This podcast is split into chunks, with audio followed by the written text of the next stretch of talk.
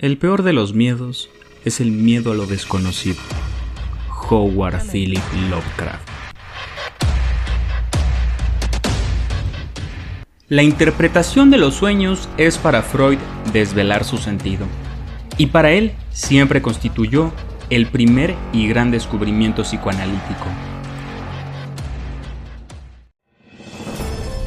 Esto es un espacio donde el diálogo y las grandes ideas convergen de personas que pasaron a la posteridad por su lucidez e intelecto, que lograron estremecer al mundo entero.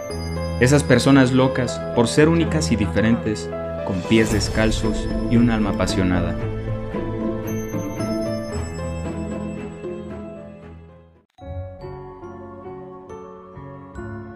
Me he preguntado con frecuencia si la mayoría de la humanidad se detiene alguna vez a reflexionar sobre la inmensa importancia que de vez en cuando tienen los sueños y el oscuro mundo al que pertenecen, mientras que la mayor parte de nuestras visiones nocturnas no son quizá más que vagos y fantásticos reflejos de nuestras experiencias cuando estamos despiertos, al contrario de lo que afirma Freud con su simbolismo pueril, hay sin embargo algunas cuyo carácter extramundano y etéreo nos permite una interpretación ordinaria y cuyo efecto, vagamente apasionante y preocupante, sugiere posibles vislumbres fugaces de una esfera de existencia mental no menos importante que la de la vida física, pero separada de ella por una barrera casi infranqueable.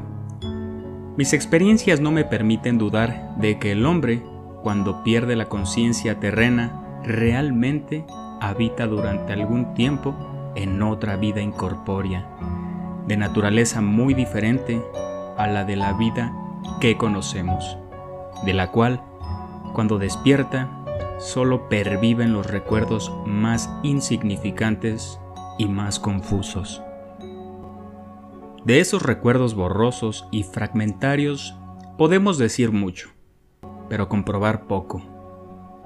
Podemos suponer que en sueños la vida, la materia y la vitalidad, tal como el mundo entiende tales cosas, no son forzosamente constantes y que el tiempo y el espacio no existe tal como nosotros lo comprendemos cuando estamos despiertos.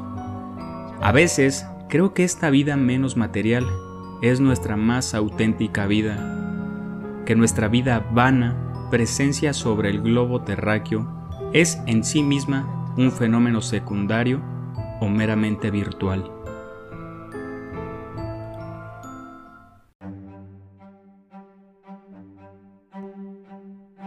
Me ha dado mucho gusto que estés aquí, te mando un gran abrazo, recuerda tomar lo más necesario, pertinente y oportuno, recuerda que puedes seguirnos en todas las redes sociales como arroba resonancias de la conciencia.